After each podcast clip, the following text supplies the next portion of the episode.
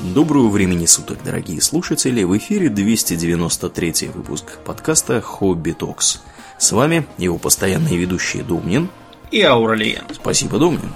Итак, от темы воинственные и мужиков с копьями, э, ходящих в туристические походы э, к своим соседям, мы переходим к теме чуть менее воинственной, но тоже про мужиков различных, вот, которые с различным, опять же, вооружением никуда не ходили особо.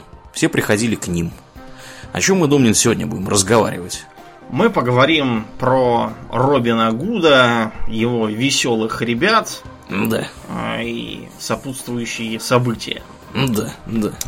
Начнем мы, пожалуй, с выдержки из э, книжки Михаила Гершензона, которая так называется «Робин Гуд». А Михаил Гершензон, он специалист в вопросе, я так понимаю. Писатель такой был, на самом деле. Окей, окей. А, солнце катилось под уклон, Глимен привязал медведя у колодца посреди дороги и ударил по струнам лютни. Он пел невеселую песню про доброго Виллана и про злого старосту Рива.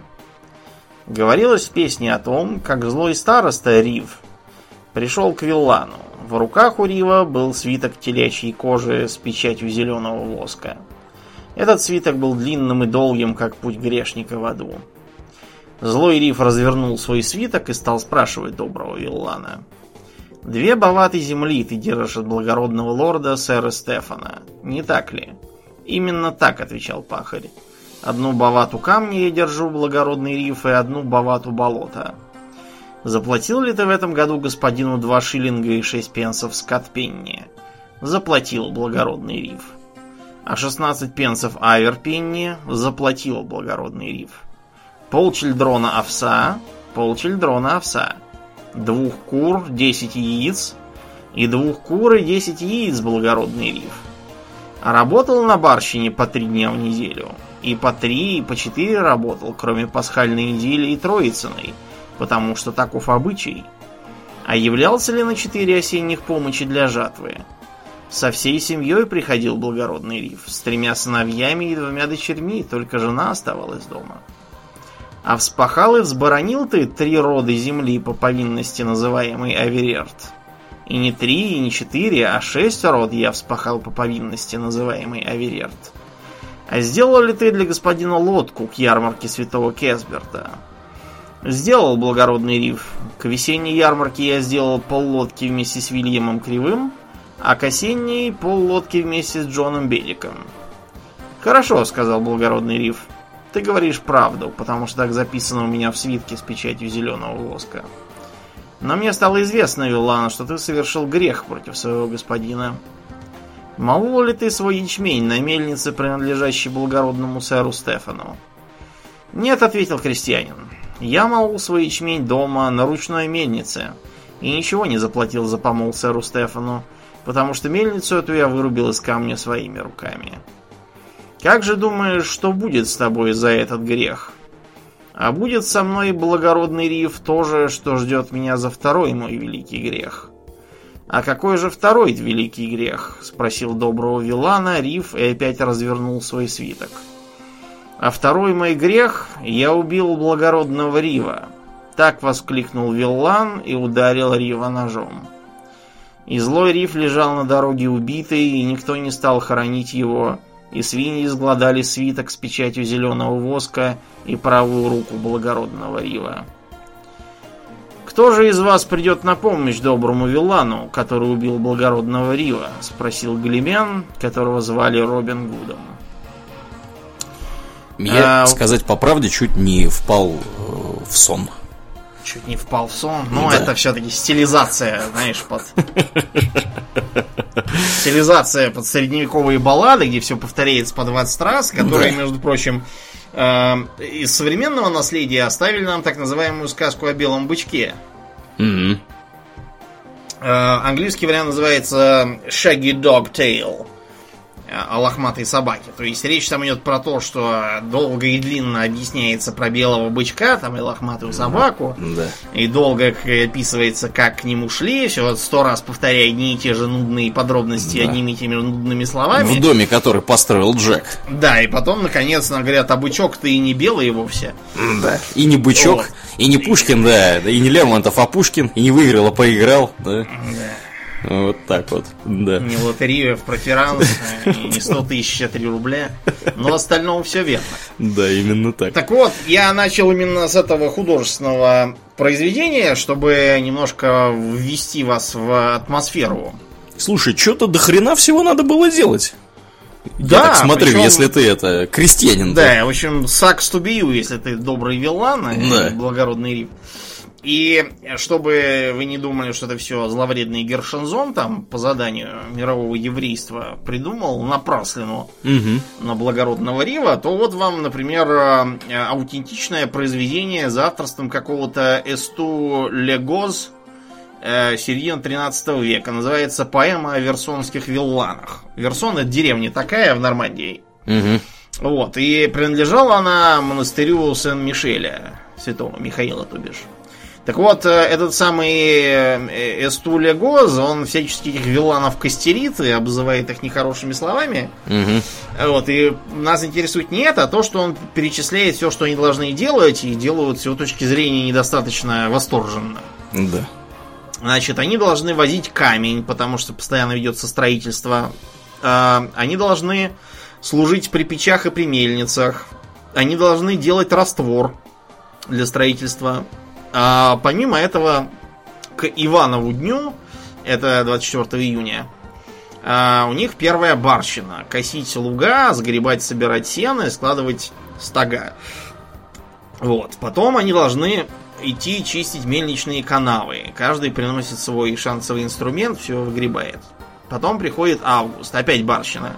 Нужно жать хлеб, собирать, вязать в снопы, складывать и возить к амбарам. Причем это хлеб не их, это хлеб господина. Их хлеб он подождет потом. А, кроме того, когда они начинают свои собственные земли обрабатывать, то там вступает в дело так называемый шампар, то есть это оброк их.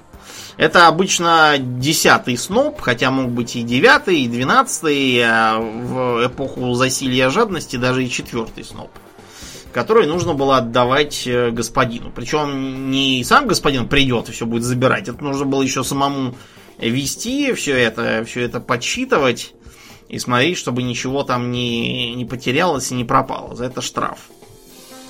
А, кроме того, а, начинаются э, всякие поборы натуральные. Нужно нести поросят в сентябре. То есть, если 8 поросят, то надо взять двух. Ну, это просто обычный опорос. Надо взять двух самых лучших. Вот, и э, нужно взять одного из них, который по- посимпатичнее, отдать его э, господину и по одной монетке, э, к счастью, не очень большой, э, за всех остальных поросят заплатить. П- потом начинается День Святого Дионисия. Это октябрь.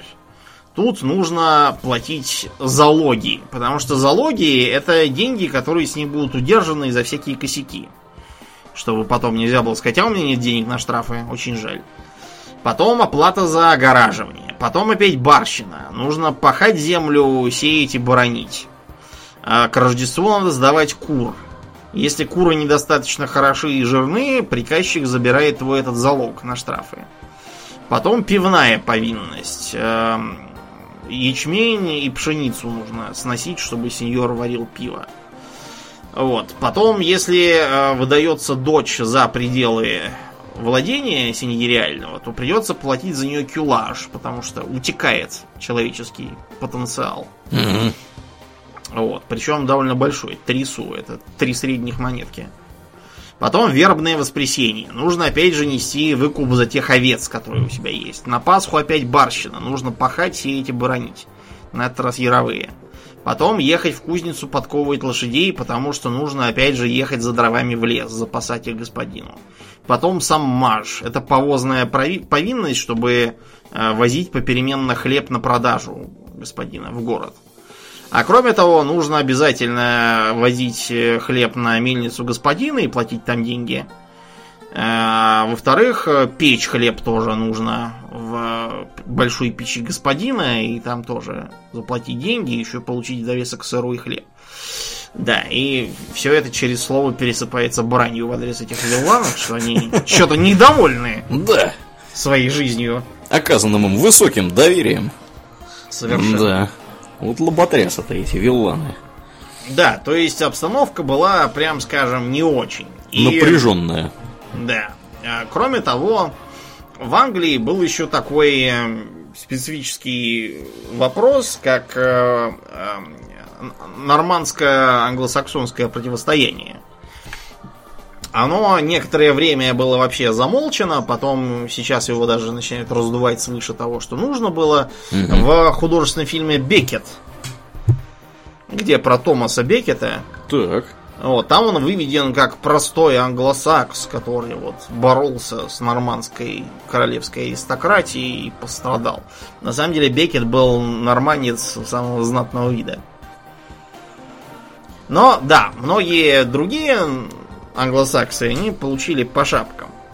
Во-первых, э, бывшая англосаксонская племенная верхушка, она была понижена до состояния йоменов так называемых. Йомины это нечто такое как бы земледельческое, но при этом не крепостное э, и не подчиняющееся напрямую, по крайней мере, формально феодалам, а как бы являющиеся подданными короля и обязанные за это службой королю. Мы про это рассказывали уже, как говорили про Столетнюю войну и про э, войну роз. Такие вот йомены действительно служили, когда в пехоте, когда там всякими э, местными слугами вокруг владений короля. Могли служить, кстати, лесничими, потому что еще одним нововведением, которое принесли в Англию нормандцы, было создание э, королевских заповедников. То, что называется Kingswood. Где нельзя охотиться никому, кроме Да, короля, очевидным где образом. нельзя охотиться никому, кроме короля. За королем последовали его нормандские бароны, так что внезапно оказалось, что охотиться уже нигде, нигде нельзя. Да. Если вы не нормандец, незнатный господин. Э, Таким образом, с одной стороны, конечно, создавались природные заповедники, это, правда, все равно не помогло в итоге. Оленей, волков и медведей всех перебили уже ко временам Генриха VIII. Так что сейчас в Англии за благородную охоту считается охота на зайцев и на лис. На лис, впрочем, недавно запретили. Да? Да ладно. Да, объявили, что варварство. Лис не осталось уже у них. Нет, лисы есть, просто, понимаешь, там традиции такие специфические. Например, кто первый раз охотится на лесу, тот должен убитой первой лисы отрубить лапу и провести по по морде себе две кровавые полосы под глазами. Это старинные обычаи, но как делают всякие дикари, чтобы, типа, вымазавшись кровью жертвы, чтобы призрак тебе не узнал, Прекрасно. и, и не съел тебя. А, Когда мы про Александра рассказывали, там был один момент со съемками фильма. Англичанин как раз был консультантом, ведущим. И его Скотт спрашивал, как бы, сколько вы хотите денег. Он говорит, я не деньги хочу, я хочу ехать в массовке с Александром на конях там, в каждой сцене. Вот прям рядом. Он говорит, да вы что, да там же будут профессиональные каскадеры, да вы же уже дедушка. Он говорит, я-то дедушка, я уже 40 лет охочусь верхом на лис. Так что ваши каскадеры мне в подметке не годятся. Да уж. Пришлось уступить. Ну, в общем, да, это сейчас такая важная часть культуры. А тогда это было еще важнее, потому что э, простой народ, он был не прочь поправить себе э, рацион, особенно там зимой, когда хлеба не хватает. Вот, поправиться дичинкой какой-нибудь. С этим боролись беспощадно. Браконьеров э, вешали, калечили, увечили. В лесах ставились капканы вплоть до 19 века. Причем капканы такие, чтобы он не совсем убился, его еще можно было повесить после этого. Когда его из капкана извлекут. Да, и собак, например, тоже не разрешали держать. В общем, это было серьезное дело. И э, вот такой получался портрет типичного правонарушителя из э, эпохи высокого средневековья в Англии пост Вильгельмовской, это, во-первых, просто разбойники на большой дороге. То, что называется highwaymen или bandits. Мгм. А второе, это те самые браконьеры, poachers. Поучер вообще означает мешочник изначально, но постепенно стало значить именно браконьера. И на браконьеров выписывались специальные законы. Первый из них э, сам Вильгельм Завоеватель сочинил. То есть уже ему досаждали они. А он просто был большой любитель охоты. Он, Мгм. видимо, приехавший из своей Нормандии, где особо не развернешься, он, потирая лапы, решил, что надо заранее принять веры, меры. Да, Чтобы тут и- все не сожрали до него. Да, поэтому там, например, э, отмечается, что есть э, правонарушение против, собственно, леса и против зверей. В частности, запрещалось охотиться на разных оленей, на кабанов, на зайцев и волков. Вот, поэтому, да, на них охотились сами. И третий, это всевозможные бунтовщики, то есть э, последователи всяких провалившихся выступлений баронов. А, Это участники крестьянских бунтов, вот типа того, который убил благородного Рива. То есть э, то, что называлось словом outlaw. Буквально люди, которые не защищаются королевским законом. И с которыми можно без, без проблем расправляться, но лучше, разумеется, э, предоставить их шерифу. А вот э, кто такой шериф был в тогдашней Англии? Такой был в шляпе с, с блестящим кольтом. значком. Да, с блестящим луком. А я не знаю, вот кто это вообще такой был-то. Что это был за должность?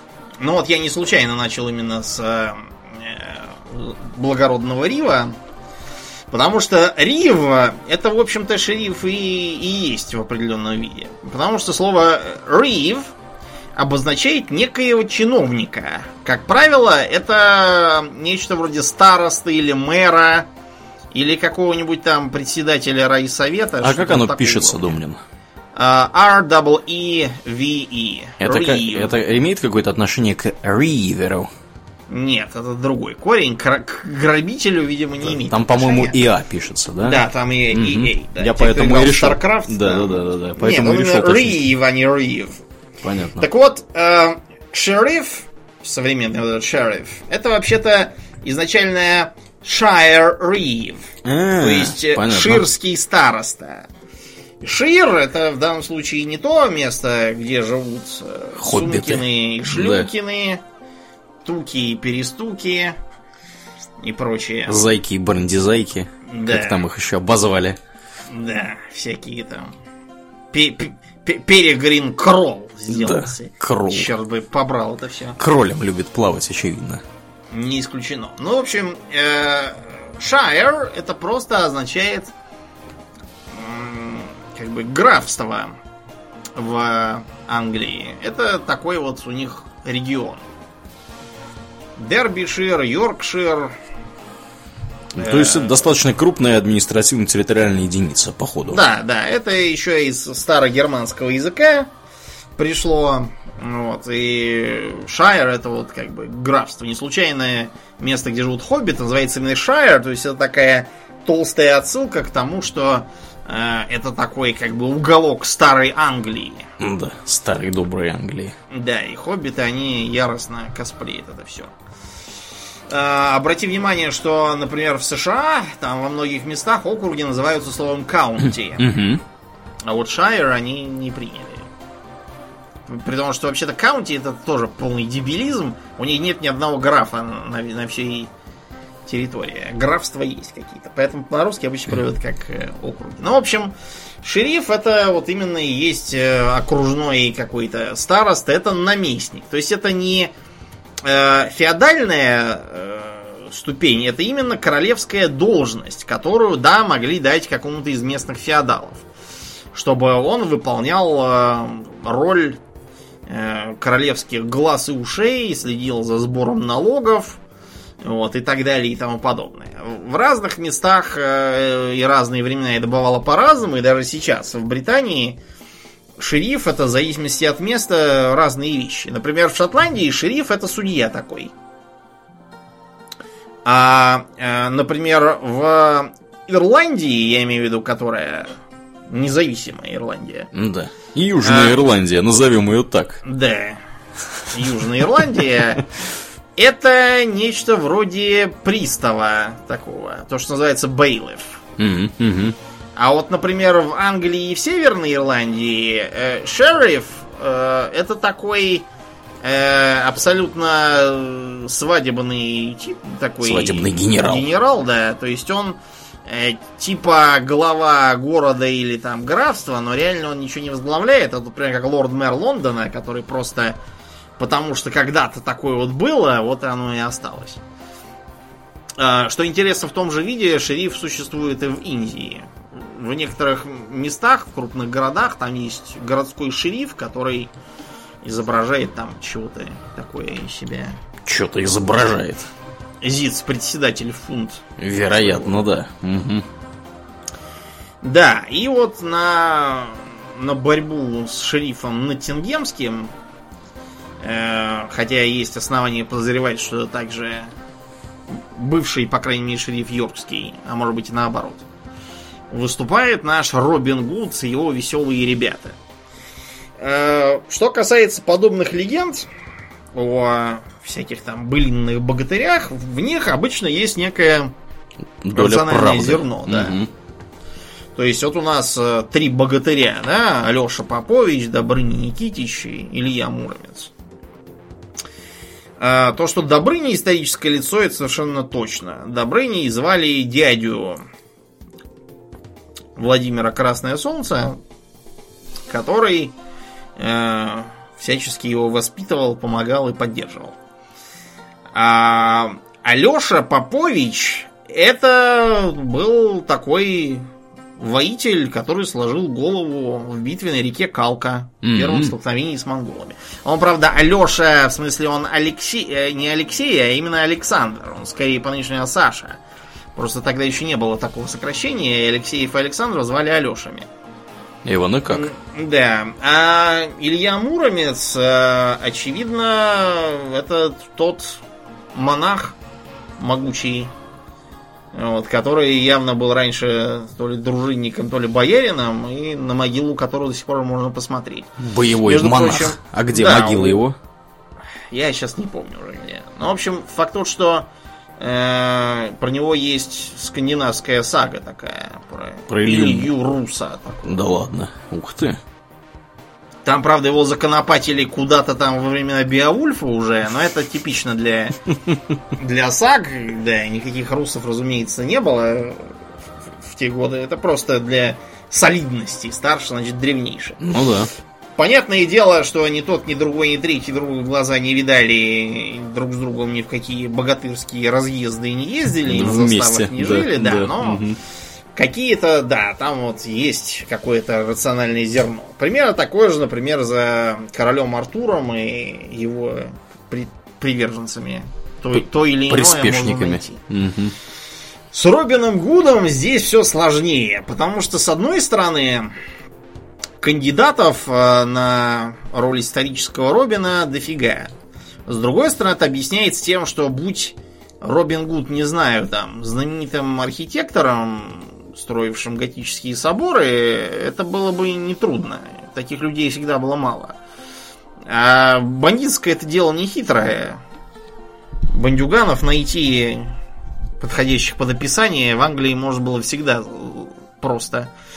Знаешь, что с проблемой разбойников на больших дорогах в Англии справились только ко временам Наполеона? Да ладно. Серьезно? Да, до этого там были страшные. Ну, вот в, по-моему, записках Пиквиского клуба там был момент, когда м, местный мэр там или кто-то такой, увидев, что к нему, э, что там приехали какие-то странного вида джентльмены, он пугается и готов уже вызывать войска. Современному читателю может показаться, что ему просто лечиться уже надо, но тогда просто такие были реалии, что действительно прибытие непонятно кого могло означать там каких-нибудь мятежников, заговорщиков, очередных бандитов просто, которые хотят под шумок пограбить. Вот это Да. 19 век, между прочим. Ну их нафиг. Лучше вызвать войска. Пусть Да. они всех положат лицом в пол, а потом будут Да. задавать вопросы уже В после этого. наручники этого клоуна. Да, именно так. Так что да, с бандитами как раз недостатка нет и всевозможных э, кандидатур тут на все роли в легенде сразу намечается. Но мы с вами попытаемся действовать все-таки исходя из наличной информации. Значит, э, есть у нас э, некая, э, некий свиток из Йоркшира, Yorkshire Assize Roll. Я не знаю, что такое Assize, видимо, какой-то оценочный там или отчетный свиток. 1225-26 год, видимо, зимой составлялся, потому что все вообще делалось зимой, когда работы нет никакой другой. А, тут написано, что некий э, Роб Худ э, был вне закона вот как раз ту, в ту пору, и его преследовал некий Юстас Лоудхэм, шериф Йоркский, э, ранее работавший шерифом Ноттингемским. Вот это, наверное, самый такой краеугольный камень, самый ранний, который что-то подкладывает под легенду о Робине Гуде. То есть, э, начало 13 века, некий бандит, какой-то Ро- Роб Гуд или Хоуд, тут не очень понятно, что написано, древний какой-то шрифт. Вот, сегодня вообще мне придется периодически, видимо, страшно перевирать среднеанглийскую речь. Вот, но тут ничего не поделаешь. То, что называется Middle English. Да, то, что называется Middle English. Мгм. Да, какой-то Ро- Роберт, Роберт Ход или Роб Ход. Э, В документах несколькими годами позже он отмечен как Роберт Худ из Уэдерби. Уэдерби, запомните, это еще нам пригодится. Но это, так сказать, чисто историческая э, запись, которая может иметь, а может не иметь отношения к литературному персонажу. Что точно имеет, это эм, стихотворение э, видение Пирса Плоумана. Видимо, Плоуман это типа пахарь. Хотя, черт знает. Тут такой язык, что я половину не понял. Э, написано неким Уильямом, Уильямом Лэнгландом э, около 1377 года. Это, в общем, такой довольно эм, эм, довольно длинное произведение, написано про средневековую жизнь. Вот, и э, в том числе упоминается, что некий негодный священник, этот, видимо, самый Пирс Плоуман, фамилия такая, который говорит, I cannot par, um, perfectly my paternoster as the priest it singeth, but I can rhymes of Robin Hood and Randolph Earl of Chester. То есть он говорит о том, что он не может эм, эм, э, читать проповедь, э, как полагается священнику, но он может эм, рассказать поэму о Робине Гуде и Рэндольфе графе Честерском каком-то. То есть э, больше ничего про это тут не говорится, но из текста можно понять, что читателю должно быть, по крайней мере, понятно, что за Робин Гуд и почему именно про него этот самый нерадивый гражданин знает песни. Песни, собственно, дошедшие до нас, начинаются уже с 15 века. И первым, как считается, произведением является э, поэма Робин Гуд и монах.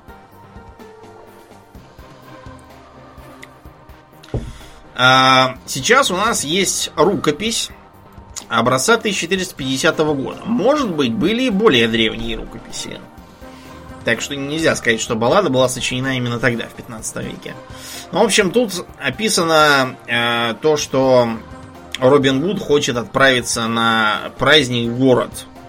Вот, и он хочет идти в Ноттингем, но э, его все отговаривают, потому что он в федеральном розыске и все такое. Он из, из соображений незаметности берет с собой только малыша Джона. Э, по дороге, э, значит, они расстаются, потому что поссорились из-за какой-то ставки на что-то.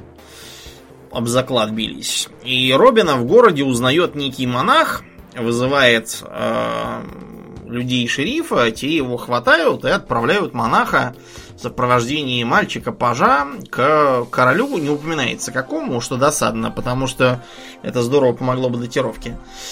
И отправляют этого монаха с мальчиком к королю, чтобы, э, так сказать, тот сказал, что делать с этим пойманным преступником. А маленький Джон устраивает вместе с мачем Мельниковым сыном засаду, а, убивает э, этого монаха, мач Мельников сын убивает мальчика пожара, потому что свидетели нам не нужны. Да, сурово у них там. Да, и они забирают документы о поимке Робина и сами везут их к королю. А, говорят ему, что монах не доехал.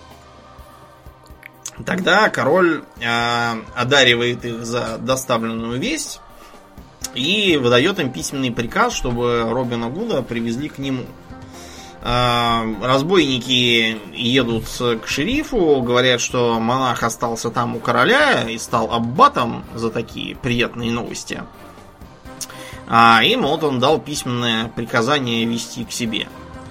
А, они убегают вместе с Робином, зарезав там еще одного человека по пути и скрываются в лесах. Шериф посрамлен, а король говорит, что хоть они его и надули, но зато, видимо, веселые ребята, и решает, что ну их тогда нафиг. Ну, какие-то редкостные отморозки, судя по описанию. Да, интересно тут что? Во-первых, то, что они слетат отморозки и мочат людей только так. Угу. Второе, здесь не упоминается ничего про его якобы стрельбу из лука. То есть они показаны как мечники.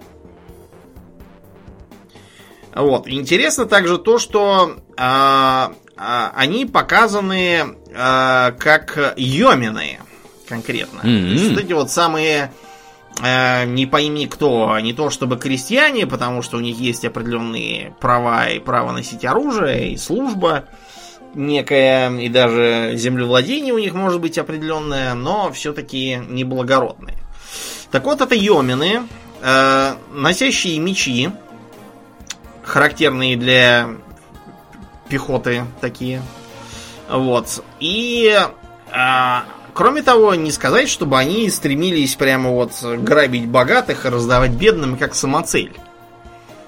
То есть э, описывается в других произведениях, там, например, есть еще про Робина Гуда и Гончара, вот, а также э, так, э, A Jest of Robin Hood, то есть как бы бай, байка про Робина Гуда. И еще есть э, э, история про Робина Гуда и Гая Гизборна, рыцаря. Гай из Гизборна. Угу.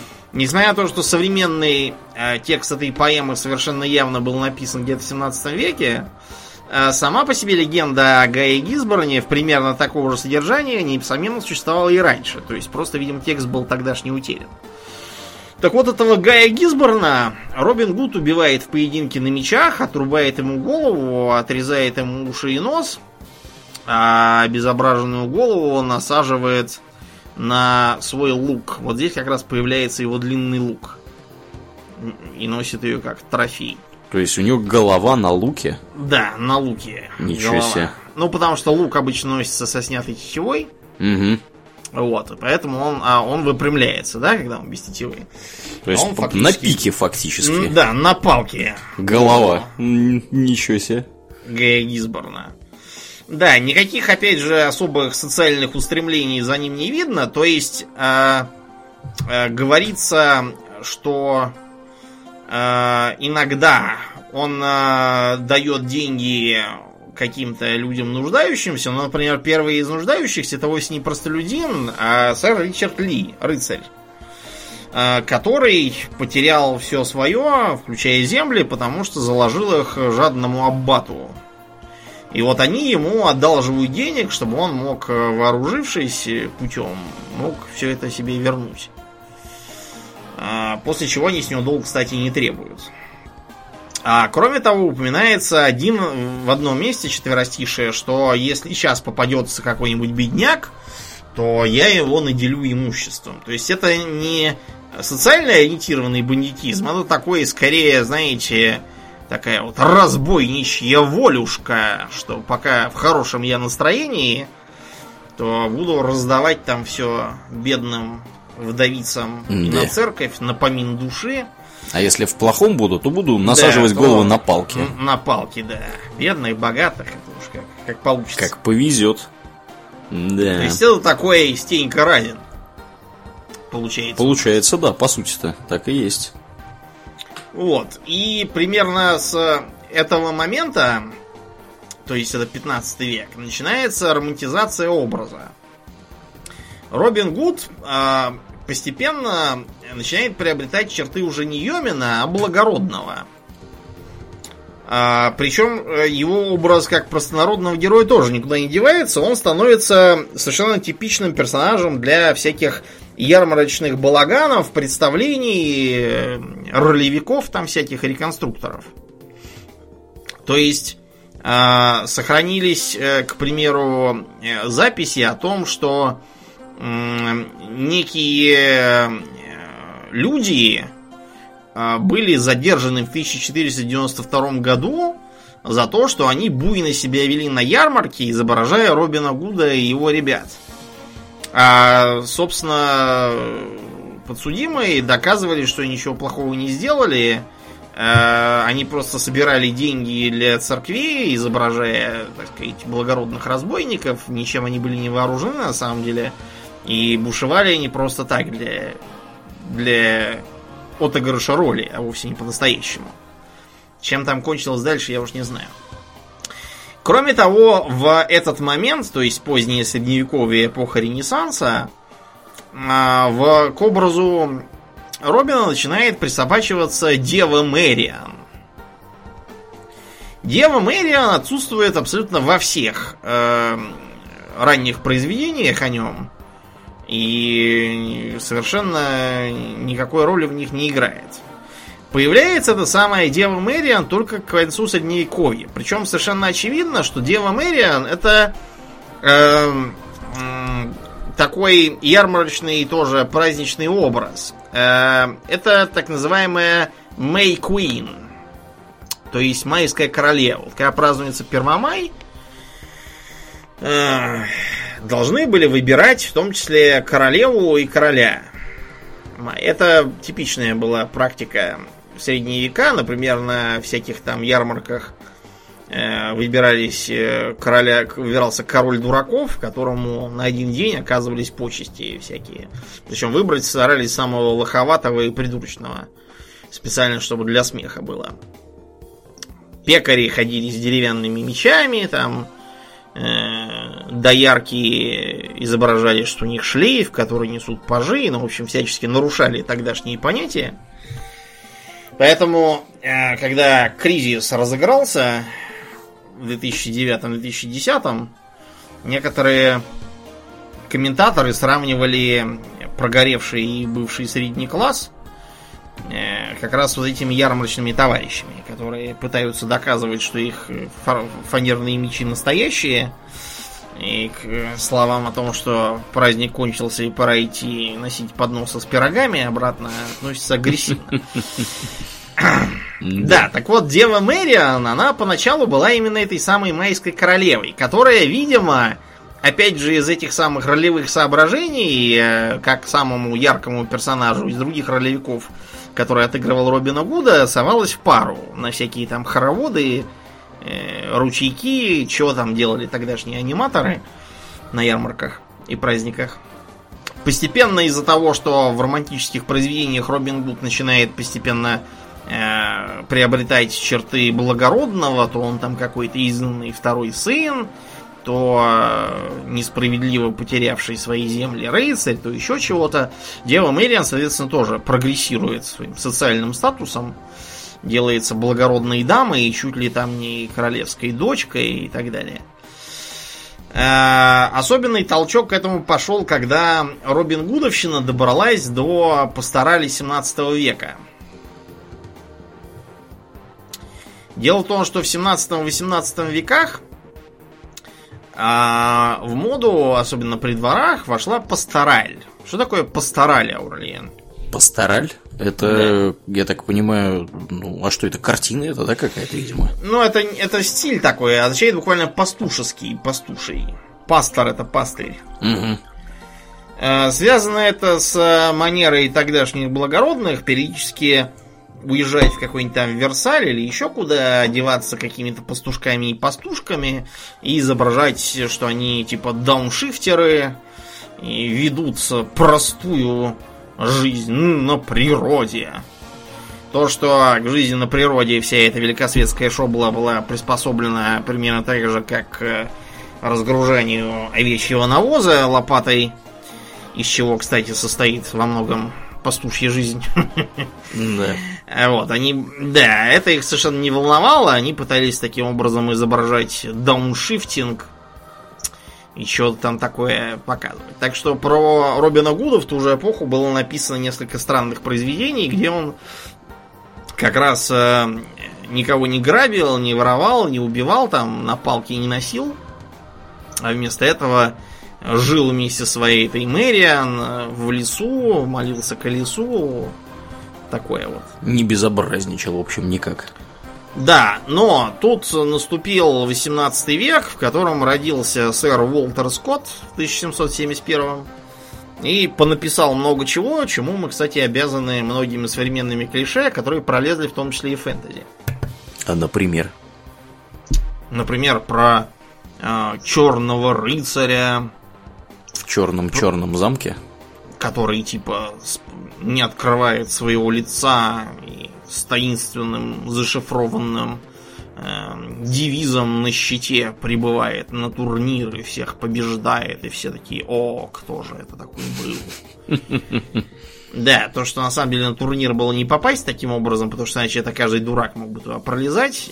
Известные Э, правда, некоторые примеры, вот когда при Людовике XI, французском короле, говорят, что был какой-то черный рыцарь, который во время пешей схватки просто страшно избивал всех своих соперников, просто в лоскуты их там всех порвал, и король просто угорал над всем этим, сидя в своей ложе. Это потому, что это был никакой не рыцарь, это был просто один здоровенный мясник, которого король подговорил, дав ему доспехи, прийти и избивать рыцарей, потому что Людовик XI презирал рыцарей и знать и все эти идиотские традиции. Вот, и таким образом хотел их унизить. А у Скотта у него все всерьез, у него все э, с определенными штампами и клише, типа того, что рыцари всегда были одетые в пластинчатый доспех.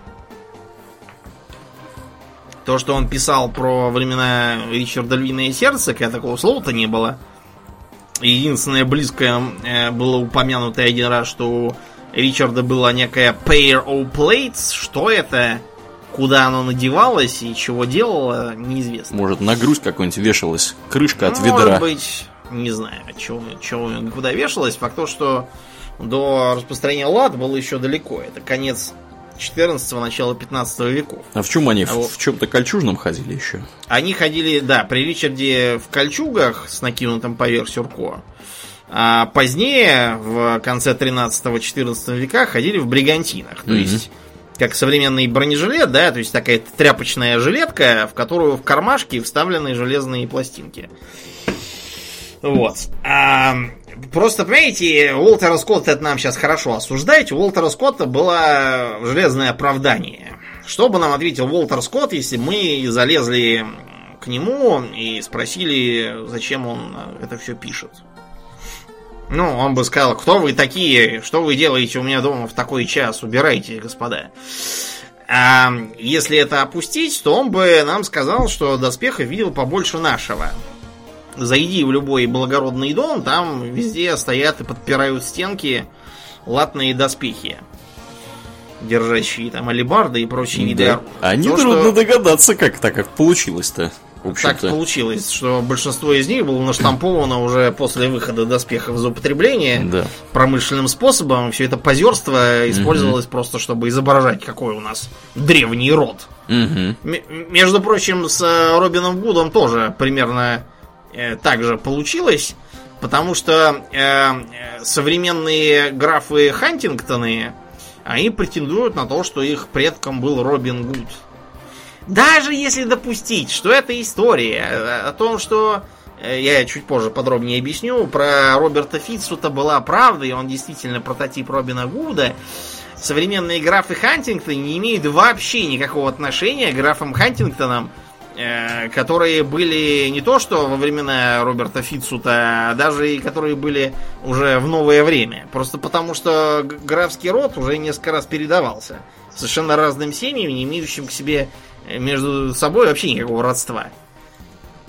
Да, ну так вот, э, Уолтер Скотт, несмотря на все его недостатки в смысле историчности, он э, Робина Гуда вернул как э, э, такого потайного партизанствующего сторонника э, короля Ричарда Львиное Сердце, которого хочет попереть с трона его злой братец э, принц Джон, который Иоанн Безземельный. Mm-hmm.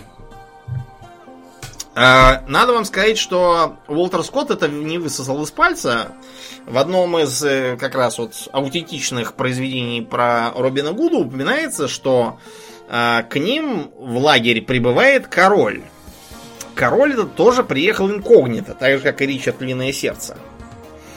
И король этот тоже хочет э, заняться коррумпированными чиновниками на местах.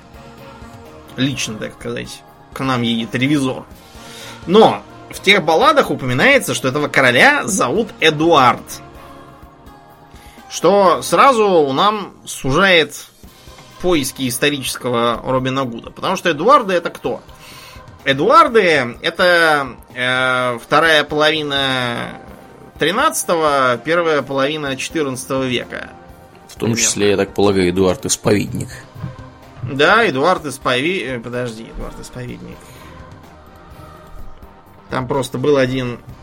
Нештатный был Эдуард, который затесался случайно в другое время. Нет, нет, нет. Эдуард Исповедник это еще до норманцев было. Mm-hmm, mm-hmm. Его потому называют Эдуард Исповедник, что он не номерной. А вот потом уже Эдуарды, включая этого третьего, который, у которого была куча детей, после которого началась война Алые Белые Розы, Эдуарда IV, который Роб Старк такой. Да, ну, в общем, Эдуард там упоминался, король. А вот у Уолтера Скотта король сделался Ричардом Львиное Сердце. Но это вряд ли. Это вряд ли, просто потому, что Уолтеру Скотту просто нравился сам персонаж Ричарда как исторический образ. Тот факт, что Ричард большую часть времени проводил в совершенно бессмысленных экспедициях на Ближний Восток, во Францию еще куда-то, Э, дрался скорее потому, что дрался, выколачивал из Англии все новые деньги на свои авантюры, по-английски не говорил и в Англии старался не появляться, а также провоцировал там всякие нелепые э, погромы и разборы. А его брательник, между прочим, вынужден был сидеть на хозяйстве и выколачивать как раз деньги на все это. На все его авантюры. Да, понятно, что Ричард э, остался в памяти как благородный воитель, э, а Иоанн как грязный крохобор. Казалось довольно несправедливо. Да, казалось бы, почему? Да. Угу. Да, но в общем у Скотта как раз появляется идея о том, что Робин Гуд был англосаксом, который, тем не менее, верен королю Ричарду, потому что он хороший, и англосаксы тоже хорошие. Потому что просто, понимаете, Роберт Скотт, он, извините, Уолтер Скотт, он был все-таки никак не нормандского происхождения, да, шотландец же. Угу. Поэтому ему были более симпатичные англосаксы, видимо. Как-то так. Да, мы с этими ребятами вместе хлебнули, когда тут к нам приехали какие-то непонятные мужики. Ну да, ну да. Потом опять же тот самый сэр Ричард Ли, которому помогает Робин Гуд. Судя по фамилии, он ну, никак не нормандец. Угу. Скорее какой-то тоже непонятный э, абориген. Э, вот. Ну и пошло-поехало. Начались э, всевозможные театральные постановки. Робин Гуд стал популярным персонажем. Причем, э, кстати, в театральных постановках он в основном мечник. Просто потому, что на сцене гораздо проще изобразить фехтование, чем стрельбу из лука. Хотя и появляется вот этот вот э, сюжет о том, что Робин Гуд э, является тайком на э, состязание по стрельбе из лука, который устроил специально шериф, чтобы его подловить на эту удочку, тщеславие его. выигрывает первый приз, и все-таки ему удается уйти. Это, опять же, наследие образа черного рыцаря из э, все тех же э, романов Уолтера Скотта. Прорабатываются подробнее образы его подельников. Э, Малыш Джон, который был изначально, он, между прочим, даже имеет свою могилу Да ладно. сейчас. Как Да. Илья Муромец, фактически. Мгм. А, Есть такое в Дербишире местечко, городок, хотя... А, нет, это вилледж все-таки. Считается за вилледж. Хотя у этих британцев, у них понять, почему вот это таун, вот это сити, а вот это вилледж, иногда абсолютно нереально. Связано это с тем, что для того, чтобы перейти на следующий уровень, нужно подавать какие-то там прошения королю, платить бабки, вот это все. Видимо, некоторые решили, что понты нам не дороже денег и остались вилледжем. Так вот, вилледж называется Heathersage. И в Heathersage можно обнаружить э, на церковном дворе под э, старым тисовым деревом, кстати говоря, эм, могилу, э, в которой был похоронен некий здоровенный мужик. Ее просто эксгумировали в 17 веке, и там действительно нашелся совершенно титанических пропорций мужчина. То есть, ну а кто это еще мог быть? Кроме как Да. малыш Джон. Да, вот э, считается, что именно там он и жил. Но это просто э, окрестности Шервудского леса тоже. Считается, что это был какой-то по фамилии Нейлер или Нейлор, А как они фамилию Мужик. узнали? а просто могила за- записана была в 16 веке за этих самых Нейлеров. Мгм, понятно. Вот. Было сочтено, что это его фамилия. В общем, не очень понятно. А, другой интересный персонаж, который тоже появляется сравнительно поздно, как и Дева Мэриан, это э, монах Так или Тук, как он у нас обычно принято уж так повелось. Называть. С 19 века, да, называть. В общем, это такой э, развеселый, толстый, мордастый монах, который предпочитает э, вместо того, чтобы сидеть в скучном аббатстве, вести жизнь нищенствующего монаха. Почему он, собственно, фраер? Да? То есть это А он такой... фраер? Он именно фраер. В, всех источниках по-английски он пишется не, не какой-нибудь там монк так или brother так, он именно фраер так. Мгм. Короче, То фраерок. Нет, фраер, фраер, это такой э, бродячий монах средних веков, тогда это был. Сейчас уже фраер это немножко не то. Вот. Но это, вероятно, он был такой францисканский бродячий проповедник, нищенствующий, который решил примкнуть к э, этим самым к разбойникам, чтобы духовно окормлять. Но он не только духовно окормляет, он еще и жрет за троих, э, постоянно бухает, очень любит пиво. Вот, э, и здорово дерется на кулаках и орудует дубиной. А, И даже как-то раз побил самого Робина Гуда и швырнул его в речку. В общем, Что это он его так ну, сердито? это с- состязание у них такое было, что типа... Молодцевато. У них там избивают друг друга люди, понятно. Да, да. В общем, э, в записях официальных за 15 век действительно э, упоминается некий Фрер Тук. T-U-K написано. Э, родом из Сассекса, который э, был разбойником, нападал, грабил, насиловал. Вообще страшный был человек. Тоже редкостный отморозок. Мгм. Да, и судя по всему, буйствовал он довольно долго, не меньше 15 лет, потому что последнее упоминание через 29 год, а он все не пойман. Все, все продолжает нападать, избивать людей дубиной, отнимать у них пиво. Какой-то неуловимый Джо, ноги. я смотрю. Ну, а чё, понимаешь, чтобы его ловить, это надо куда-то идти, облавы какие-то устраивать по лесам. Вот, кому это все интересно? Показателей раскрываемости тогда еще не было. Да. А- А получить себе в шило в бок тоже никому Да. особо не хотелось. Да, так что... Очень даже можно было. Кроме того, это сейчас Шервудский лес, если туда отправиться, то ты обнаружишь, что Шервудский лес это э, 4 квадратных километра. Шервудский парк, назовем его так. Да, это скорее, да, такой, знаете, по нашим меркам. А когда-то давно там было 25 квадратных миль. Ого. Да, то есть это умножайте сразу на сколько там, на 1,7. Пойди найди там кого. Да, там, знаешь, будешь долго бегать, только зря шишек себе набьешь. А, Шервуд интересно, э, что до сих пор имеет знаменитый епископский дуб. И, и епископа повесили какого-нибудь на нем? Нет, его вроде как не повесили, а просто избивали палкой и гоняли вокруг этого самого дуба. Ну, слава богу. Судя по, по. Ему, ему еще повезло, его там ни, ни голову на палке, Да уж. ничего. Могло случиться непоправимое. Да, так вот, якобы, да, его просто гоняли и заставляли плясать и петь в меру возможностей. Так вот, это действительно могучий дуб. Считается, что, вероятно, тысячелетний. А может быть и старше. Э, уже более ста лет он со всех сторон подперт деревянными палками прочными.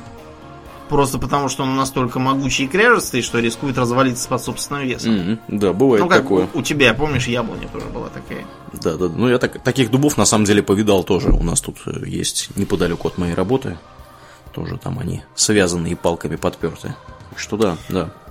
Да, по- учитывая, что все равно все-таки тысячи лет почтенный возраст, дедушка старый, может, несмотря на какие там палки, Мгм. развалиться, была устроена программа научная, э, по которому, значит, его черенками размножили и развезли в разные края на планете. Мгм. Таким образом, еще через тысячу лет будет у нас еще несколько таких же, видимо. Прекрасно. Так и что же, дуб, епископ. Да, дуб стоит, э, лес маленький сейчас оставшийся стоит, и памятник стоит в городе Ноттингеме.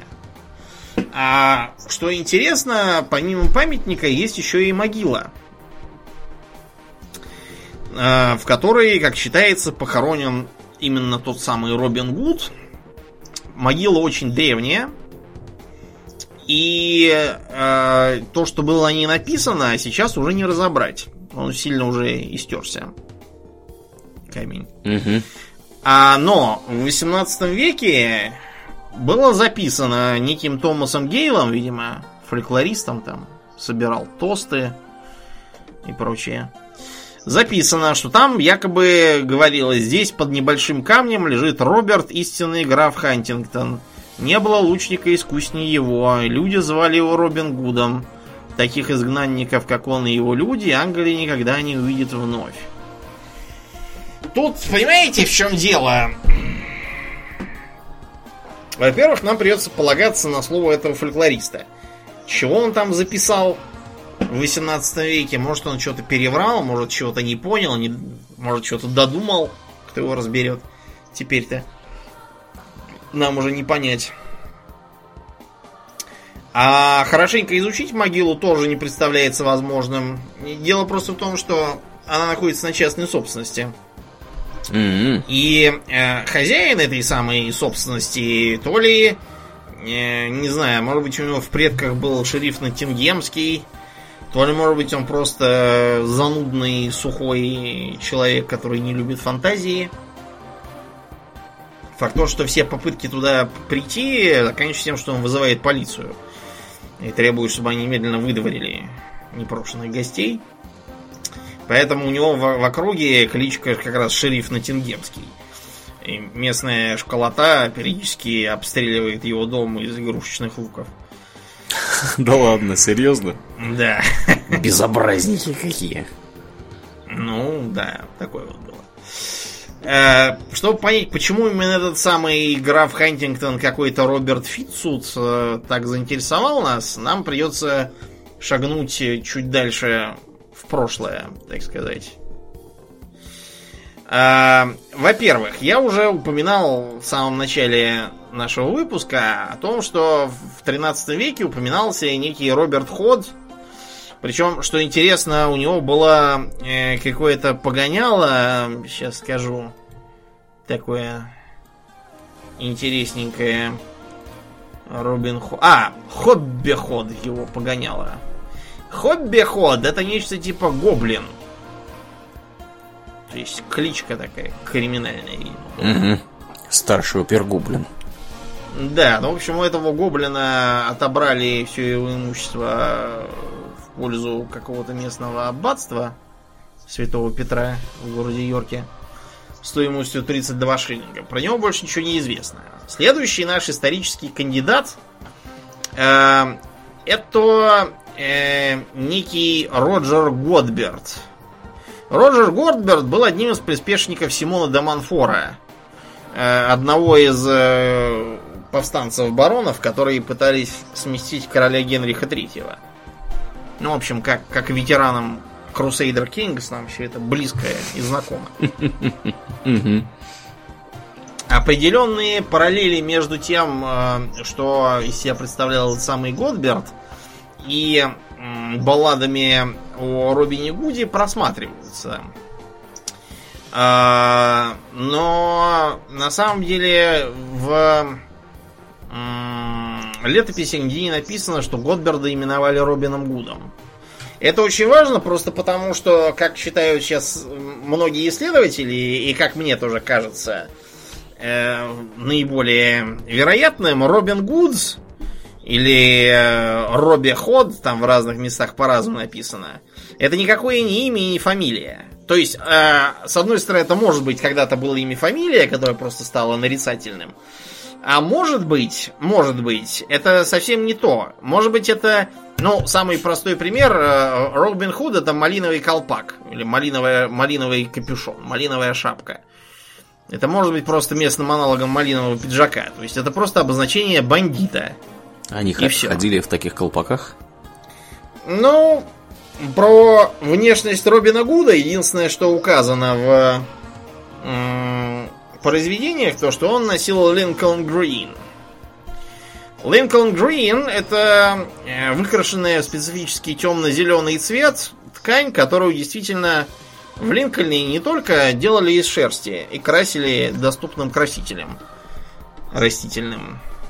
Поэтому, когда Робина Гуда изображают в вот зелененьком кафтанчике с рубчиками и с какими-то и бахромой, а, они не так уж далеки от истины. Не так уж важно, что именно за колпаки кто носил, тем более, что, например, другой из э, подельников Робина Гуда, Уилл Скарлетт, тоже довольно интересная личность. Э, он также описан не только как Скарлетт. Скарлетт это что? Это багровый, алый. Угу. А, в некоторых источниках он записан как Скарлок. Скарлок. Или, Скедлок. Или Скэтлок. То есть, или, даже ше, или даже Шеклок. В общем, что-то где-то там в области в этой, да, слышали, но непонятно, что конкретно. Ну, ты понимаешь, тут э, теории разнятся тоже от того, что это были вообще разные персонажи, слившиеся воедино. Так же, как, например, в... Э, байках про короля Артура воедино сливается Морриган, богиня, которая там представлена как Морган Лёфей, угу. а также сестра Артура Маргауза. И они периодически сливаются воедино. Из этого, кстати, получается интересный э, бзик о том, что как бы у короля все его бастарды почему-то еще и как бы того, как у, как у Ланнистеров, все от сестер от каких-то. Ну да не об этом речь. Короче, э, трактовать его фамилию можно по-разному. Если Скарлетт этот цвет, то, например, Скейдлок может обозначать плешивый. А может обозначать и головорез, кстати. Да? Угу. Да, потому что скейд вообще обозначает либо м- мертвый, срезанный, срубленный, Скальп. редкий, э, как бы жидкий, как про волосы говорят, да? Угу. Э, плохой, мелкий, паршивый. Много чего, короче, это может значить, сейчас уже бесполезно говорить, но в современных трактовках Скарлетт изображают именно носящего красные шелка. Такой большой модник. Так что, может быть, что это, кстати, отражение того самого представления о Робин Худах, как носящих яркие цвета. Ну как, бандиты же не любят наряжаться с их точки зрения красиво и модно. А на самом деле довольно помпезно и безвкусно. Э, да. Потом. У нас этот самый наш интересный кандидат Фитсут. Тот самый. Что такое Фитсут в тогдашних реалиях? Фитц это сын. Э, в разных э, местах он записан как э, Фитц Од или Фитц Ход или Фитц Уда. Так что теоретически может быть, что фамилия у его папы была как раз Уд или Худ. Угу. Слушай, а, вот это вот Фицпатрик какой-нибудь, это тоже? Это, это да, это оно самое. Оно Просто самое в, в Англии той поры Фиц это означало бастарда. Понятно. Джон Сноу да. такой. Или Сэнд. Да, получался действительно такой вот э, странный Джон Сноу. Короче говоря, он жил в 12 веке, в начале 13-го. А с королем Эдуардом он вряд ли мог общаться, скорее уж ближе к Ричарду Львиное Сердце. Эм, дело в том, что, как считается, он был э, каким-то то ли бастардом и потому оставшимся не удел, то ли, может быть, его отец хотел его иметь наследником, но другие его лишили его, ну, в общем, непонятно.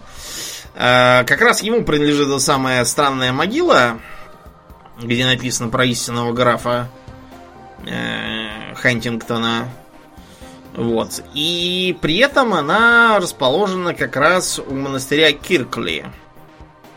Неподалеку. И считается, что именно в монастыре Киркли он и умер, когда его там залечила настоятельница, делая ему кровопускание до полной потери пульса. Д допускались.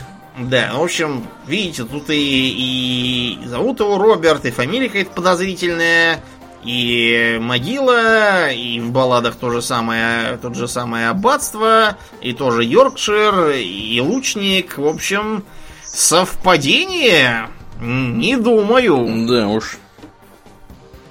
Непонятно, да, что и чего. Видимо, э, его война действительно велась против э, Джона, но только, конечно, не принца Джона, а его брательника Джона, который узурпировал э, титул графа Хантингтона.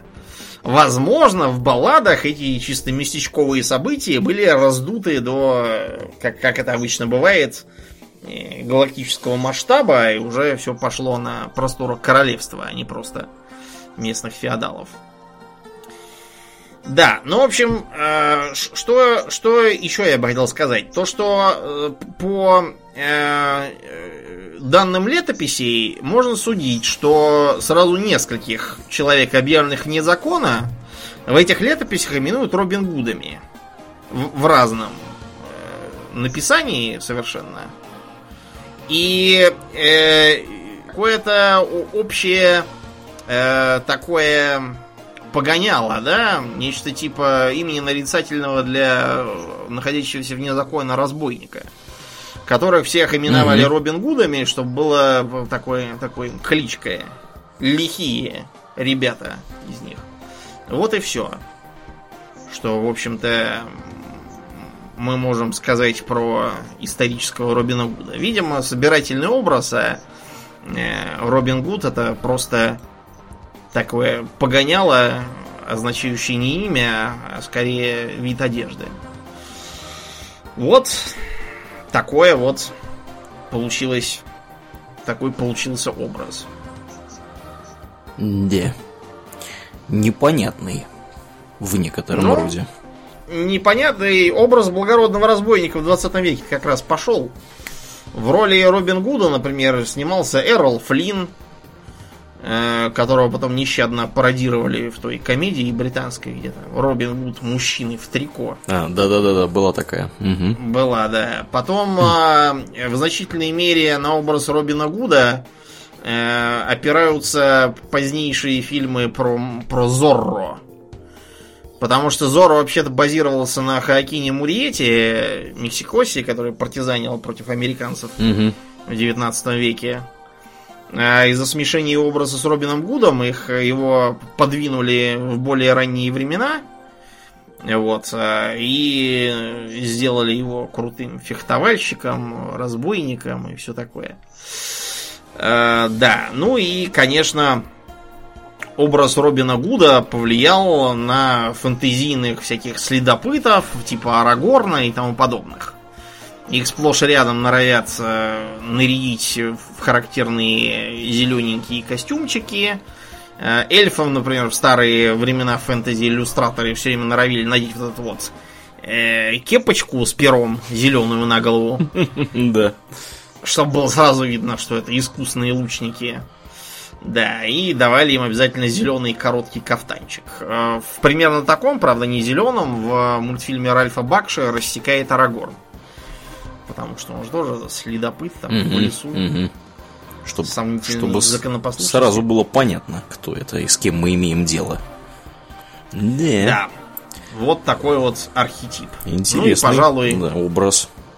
На этом на этом и завершим. Будем закругляться. Как обычно, мы на этой неделе благодарим наших подписчиков э, у Дона Патреона за их посильную помощь. Особенно мы благодарны Александру Сироткину, Максу, Людмиле Красавиной, э, Ростиславу Алиферовичу, э, товарищу с классным именем Скатертью по попе, Точнее, там, конечно, не по попе, а по другому месту. По да, ну, тем не менее. Кого у нас только нету уже дома. Ну, и Ктулху там у нас был, и кто-то еще, и вот теперь с катертью. Вот. А, также Андрея Алексеева благодарим и комрада по имени Няпка. Спасибо тебе, Няпка. Большое. А, если вы слушаете нас в iTunes, пожалуйста, не поленитесь, найдите минутку оценить нас там. Это здорово помогает подкасту попасть в подкастоприемники к другим людям. Ну и приходите к нам в группу ВКонтакте, у нас там весело, интересно. Э, новости всякие, шутки, прибаутки и прочее. Вступайте, адрес vk.com slash hobbytalks.